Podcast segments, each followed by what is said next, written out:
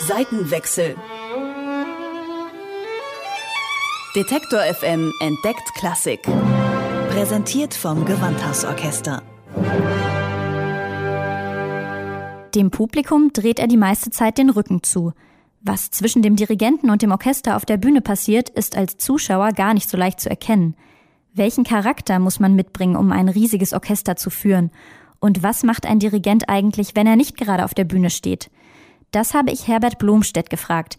Er ist wohl so lang wie kaum ein anderer im Geschäft. Stolze 91 ist er und dirigiert seit mehr als 60 Jahren Orchester in der ganzen Welt.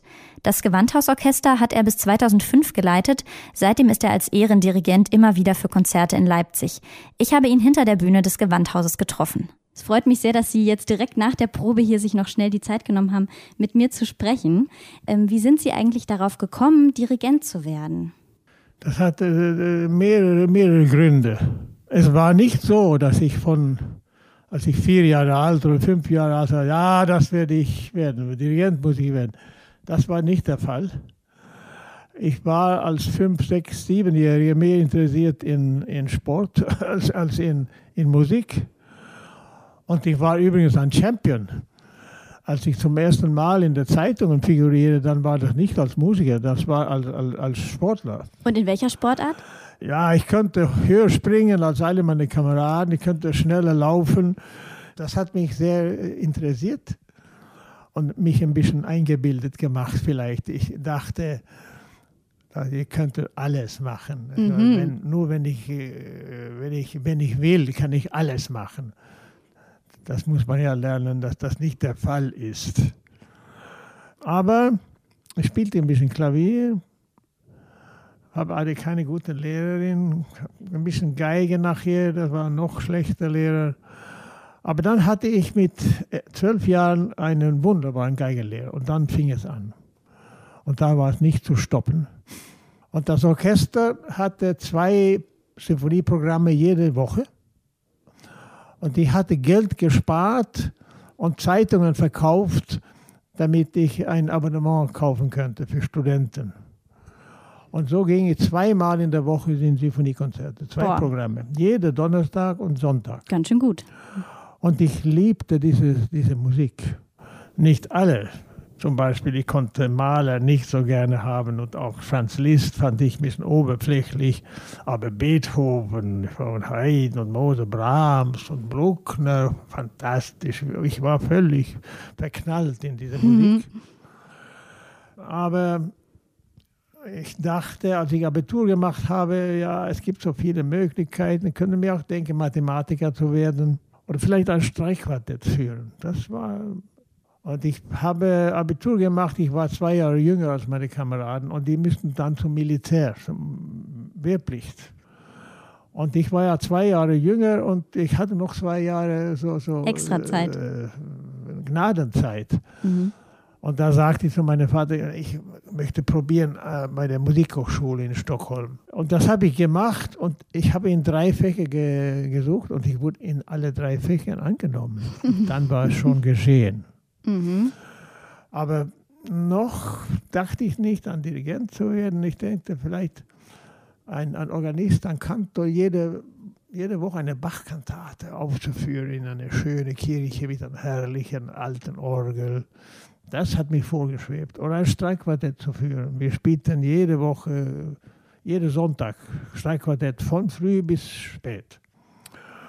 Aber auf der Musikhochschule musste ich auch ein Semester im Chor singen. Das hat mir nicht sehr gereist. Ich war typischer Instrumentalist.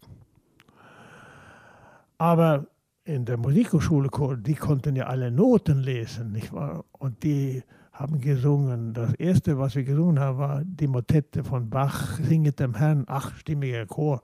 Das hat mich total begeistert. Sing, sing, sing,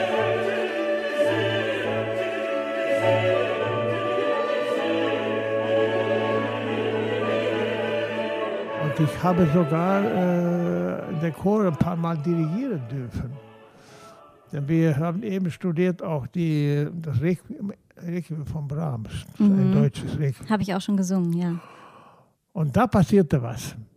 In der königlichen Familie war ein Trauer, jemand ist gestorben und dann hat man der, diese Chor von der Musikhochschule engagiert in eine von den großen Kirchen in Stockholm, zwei Sätze aus dem Requiem zu singen, mit Orgelbegleitung, nicht mit Orchester, das hat nicht Platz. Und man hat mich gebeten, das zu dirigieren. Und das hat mir den Geschmack gemacht. Das ist doch wunderschön, diese Musik zu leiten. Und dann suchte ich dann nächstes Jahr in die Dirigentenklasse. Und welche Art von Persönlichkeit braucht man da? Also man ist ja als Dirigent quasi der Chef von einem riesengroßen Orchester, teilweise mehr als 100 Leute, die auf das Kommando hören von einer Person, die vorne steht. Muss man dafür auch so ein bisschen machtbesessen sein vielleicht? Nein, das braucht man nicht. Das ist äh, sogar gefährlich. Aber gleichzeitig, das ist äh, die Quadratur des Kreises. Man muss auch sehr willensbetont sein und sehr selbstbewusst, aber gleichzeitig muss man sehr bescheiden sein. Denn was glaubst du, du stehst für ein Orchester, das sind 100 Mann, die sind fantastische Talente, die sind, hat viel mehr Erfahrung als du. Wenn du da als ein, als ein, ein, ein Boss auftrittst, dann bist du schon erledigt. Ja, das kann wahrscheinlich auch gnadenlos sein, oder? Also gibt es auch Situationen, wo sich das Orchester mal gegen einen stellt? Also mit Musik kann man sich nicht äh, verstellen. Ich kann, wenn jemand für mich spielt, nach einer Minute habe ich schon ein, eine feste Idee, was für eine Person das ist. Eingebildet, unsicher, oder sehr begabt, aber noch nicht reif genug. Man kann natürlich auch falsch treffen, das muss, man, muss ich zugeben. Aber meistens gibt das schon eine gute Idee, schon die, die, die erste Takte, was man sieht, was für eine Person das ist. Und das heißt, das gilt nicht nur für eine Person, sondern auch für ein ganzes Orchester, den ganzen Organismus dann, wenn ja. Sie da die ersten Töne ja. in der Probe hören? wenn das Orchester merkt, dass es, er verstellt nichts, er, er will mehr gelten, als er ist, äh, er hat keine Deckung für seine, seine Wille, dann sind sie misstrauisch und, äh, und, und, glauben nicht daran, machen nur ihre Pflicht, dann wird keine Musik entstehen. Also äh, vor allem muss man diese Musik lieben und, und verehren. Und dann wird man automatisch klein. Und haben Sie das mit der Bescheidenheit dann auch erst später gelernt? Weil Sie haben ja gesagt, als Sie als Kind im Sport so erfolgreich waren, waren Sie auch ein bisschen so, dass Sie dachten, ach, ich kann alles schaffen. Ja, ja als Kind, besonders in der, in der Pubertät, glaubt man, ja, ja, jetzt wachsen die Muskeln, ich kannte alles. Ich war sogar, das habe ich niemand gesagt, aber ich glaubte sogar an, dass ich konnte auf den Boden legen, auf den Magen und mich dann langsam erheben und schweben über den Boden. Ich hatte wohl etwas gehört und gelesen. Das habe ich natürlich sofort. So wie ein Fakir. Das, das kann ich nicht, das kann ich nicht. Es gibt Grenzen, Grenzen. Und diese Grenzen muss man erst entdecken. Ich war ziemlich eifersüchtig auf meinen Bruder, der war drei Jahre älter. Ich habe meinen Bruder gebissen, sogar in, in, in, in Wut.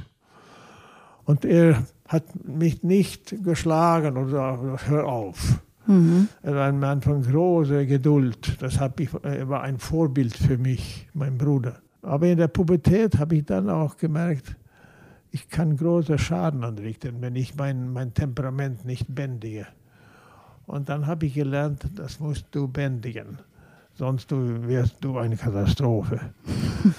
äh, und so langsam habe ich gelernt, mich zu bändigen und meinen Willen doch durchzusetzen mit anderen Mitteln. Wir haben jetzt ganz viel darüber gesprochen, wie es ist, ähm, vor dem Orchester zu stehen, das Orchester zu leiten, zu bändigen auch. Und ähm, was ja das Publikum nicht so mitbekommt, ein großer Teil von ihrer Arbeit findet ja wahrscheinlich am Schreibtisch oder vielleicht am Klavier statt, wenn sie die Werke studieren. Können Sie uns dazu was erzählen, wie das ähm, aussieht, wenn Sie ähm, so ein Werk vorbereiten, was Sie aufführen? Ja, ich sitze selten am Klavier. Ich lese die Partituren und da bekomme ich eine, eine Vorstellung, wie es klingen kann. Ich habe gerne kleine Partituren, so Studienpartituren, weil das billiger ist. Die großen sind teuer. Mhm. Und die kann man mitnehmen, wenn man in den Wald zu wandern gehen. Und ich liebe das Wandern. Und ich habe die meisten meiner Partituren gelernt auf Wandern. Dabei habe ich äh, kombiniert meine Liebe zur Natur, Liebe zur Bewegung und meine Liebe alleine zu sein mit den mhm. großen Meistern. Den großen Meistern, das ist die Partituren. Und reichen Ihnen dann die Noten, die Partitur oder lesen Sie auch drumherum, biografisches? Wie wichtig ist das für Sie? Das gehört auch dazu. Ich bin von Natur aus enorm neugierig. Ich kann nie genug äh, wissen. Äh, ich finde das enorm spannend. Und ich lese sehr viel. Ich habe das ist ein Geheimnis zwischen uns. Ich habe eine große Bibliothek. Also das sind meine besten Freunde. Ich habe viele sehr gute Freunde in meiner Familie, bei den Musikern.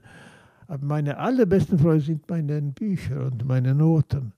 Die können nie Einspruch machen. die, mit denen kann ich kommunizieren. Die werden nie müde. Die haben auch immer Zeit. Gegenwart. Und ähm, welche Art von Stücken ähm, macht Ihnen denn am meisten Spaß? Sie haben schon gesagt, früher war Kammermusik Ihnen ganz wichtig. Und was sind jetzt die Besetzungen oder auch die Komponisten, die Ihnen am meisten Spaß machen?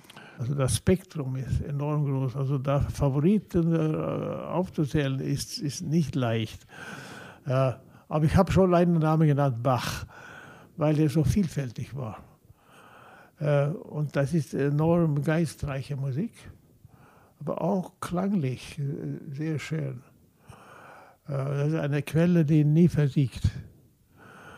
Äh, in der Orchestermusik war Beethoven mein erster Star. Mhm. Die neuen Sinfonien von Beethoven konnte ich mich nicht satt hören. Die Romantiker, damit bin ich aufgewachsen. Meine Mutter war Pianistin. Das habe ich gehört. Sie hat mir gesagt, später, dass manchmal habe ich mich geweigert, zu Bett zu gehen, wenn sie nicht eine Chopin-Prelude spielt für mich oder eine Sonate äh, von, von, von Beethoven, sonst würde ich nicht zu Bett gehen. Ich kann noch hören von Schumann diese Romanze, wo die Melodie für die beiden Daumen ist. Das ist in, in Fistur.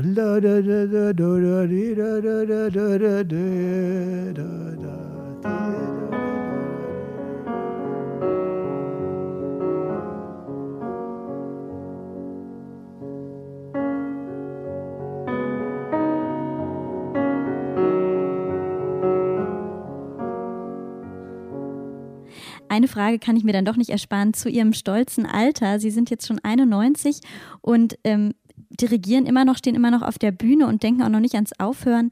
Ist es die Musik, die Sie so fit hält? Ja, nur das.